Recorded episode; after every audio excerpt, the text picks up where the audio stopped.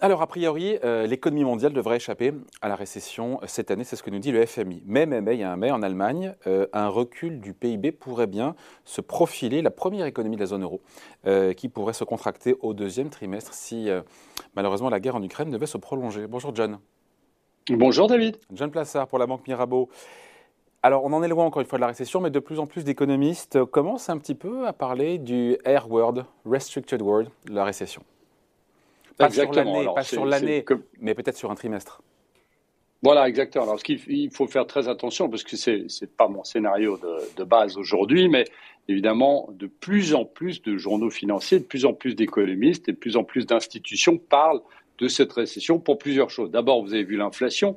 On sait très bien que l'inflation, bah, elle impacte la croissance mondiale, puisque plus on utilise, euh, bah, plus on paye pour le chauffage, plus on paye pour les prix au gaz, euh, à la pompe, eh bien, moins on va dépenser dans les magasins, par exemple. La deuxième chose, c'est qu'il ne faut pas oublier qu'on est face à un double choc. Hein. On est face à la sortie du Covid qui avait fait exploser la demande, et de l'autre côté, la guerre en Ukraine. Et puis, on a un choc euh, qui est dramatique sur euh, les pénuries alimentaires et la hausse de l'alimentation, ce qui peut potentiellement et ce qui a dans le passé conduit souvent à, euh, eh bien, à une récession. Et la dernière chose, pourquoi les économistes en parlent, c'est qu'on a cette fameuse inversion de la courbe des taux, c'est-à-dire les taux à plus court terme sont plus élevés que certains taux à moyen terme, notamment aux États-Unis. C'est ce qu'on appelle l'inversion de la courbe des taux et historiquement, ça nous donne un signal négatif, en tout cas un signal récessionniste. Ouais. Par contre, euh, enfin, j'ai envie de dire, euh, en Allemagne, il y a cette possibilité, encore une fois, sur un trimestre, l'Allemagne, peut-être même d'autres pays, qui pourraient potentiellement avoir une croissance négative, une chute du PIB sur un trimestre. Là, pour le coup, c'est un scénario qui est euh, plus plausible on joue un petit peu sur les mots parce qu'on appelle ça une récession technique. Le premier trimestre en Allemagne devrait être marqué par euh, une croissance du PIB. Ce qu'il faut rappeler, c'est récession, euh, selon la théorie, c'est deux trimestres consécutifs de croissance du PIB négative.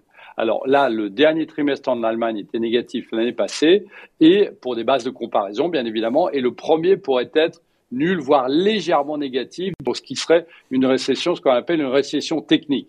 Maintenant, ce qu'on est en train de voir et les arguments que j'ai donnés avant, c'est de dire que potentiellement on rentre dans ce qui s'appelle une vraie récession où on a une baisse forte de la croissance mondiale, de la croissance européenne, de la croissance euh, aux États-Unis. Donc pour l'Allemagne, ce serait plutôt technique plus que fondamental. En tout cas, maintenant, à voir sur la fin de l'année, évidemment, sur la durée de cette guerre qu'on a en Ukraine. Combien on a enregistré, John, de récession depuis la Seconde Guerre mondiale? Bah, écoutez, si on prend le cas des États-Unis, on en a eu 13. Donc, c'est-à-dire qu'environ en moyenne, c'est chaque six ans, on a une récession. Alors, ce qu'il faut faire très attention, c'est qu'on a des récessions qui sont souvent qui se suivent, euh, et on a des, des, récessions qui sont assez rares. On se souvient entre les années 90 et 2010 où l'écart entre les récessions était plus long. Mais en moyenne, on en a eu euh, chaque six ans et euh, 13 depuis la Deuxième Guerre mondiale, c'est-à-dire que ce n'est pas quelque chose de commun, entre guillemets.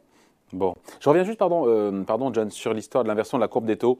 On commence un petit peu, c'est ça, un petit peu à voir aux États-Unis, qui est soi-disant annonciatrice euh, d'une possible ralentissement ou de récession.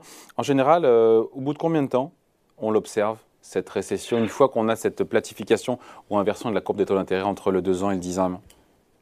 Bah, écoutez, euh, si vous prenez les cinq dernières décennies aux États-Unis, eh bien, c'est en moyenne 20 mois après le déclenchement de cette inversion de la courbe des taux. C'est-à-dire qu'elle vient de débuter aux États-Unis.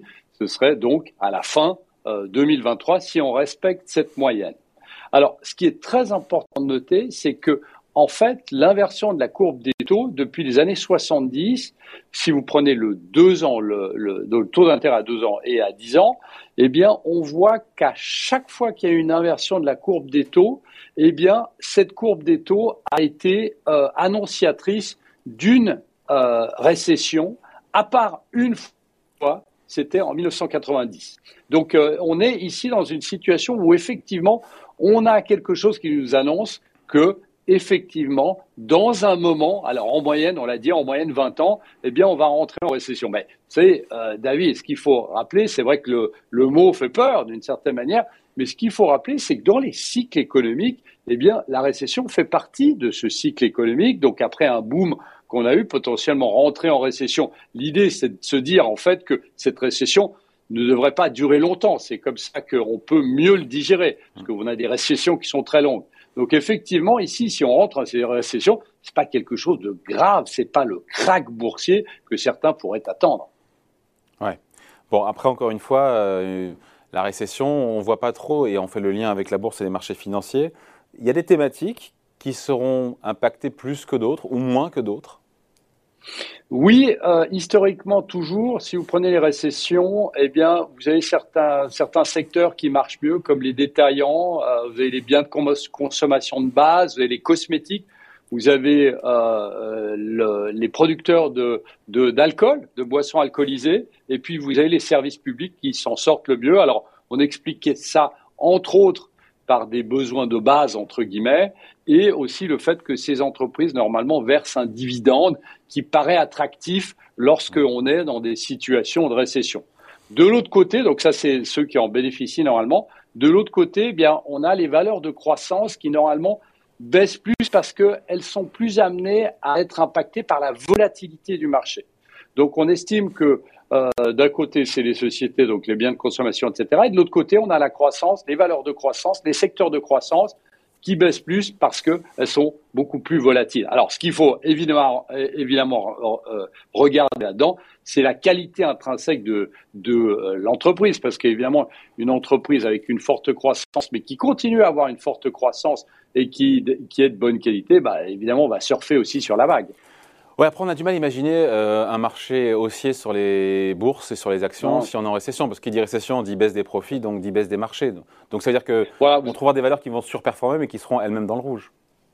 Oui, tout à fait. Alors, elles, vont mieux performer que d'autres. Alors, on joue un peu sur les beaux là, mais ce qu'il faut rappeler, c'est, comme je disais avant, c'est l'anticipation de la longueur de la récession. Si on ne rentre pas dans une récession, récession technique, mais dans une vraie récession, imaginons en début d'année prochaine ou euh, fin 2023, si on a une anticipation que ça fait juste partie, entre guillemets, juste partie du cycle économique et qu'on va rapidement en sortir, eh bien ici, bah, les marchés ne seront pas euh, réellement impactés euh, très, hmm. très négativement.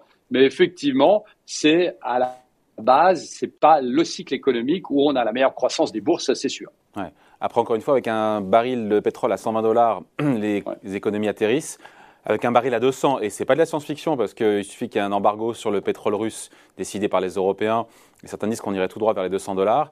Euh, d'atterrissage de l'économie, la récession, après, il n'y a qu'un pas. Hein. Oui, tout à fait. Et, on voit qu'aujourd'hui, on a la majeure partie euh, des économistes qui abaissent leurs prévisions de croissance. Et on a aussi surtout la BCE qui ne voit toujours pas cette croissance baisser puisqu'elle a baissé euh, un tout petit peu à 3,7% cette année mais on sait très bien que cette croissance est beaucoup ces prévisions de croissance sont beaucoup trop élevées. Donc effectivement euh, on est dans une situation où on essaie de jauger les impacts économiques de cette guerre dramatique euh, en Ukraine. Et en plus, comme je disais, bah, ce double choc de la demande qui explose et du fameux goulet d'étranglement qu'on a euh, notamment en Asie qui font exploser les, exploser les prix et qui ont un impact négatif sur la croissance. Allez, merci beaucoup. Explication signée John Plassard pour la banque Mirabeau. Merci John, salut. Merci David.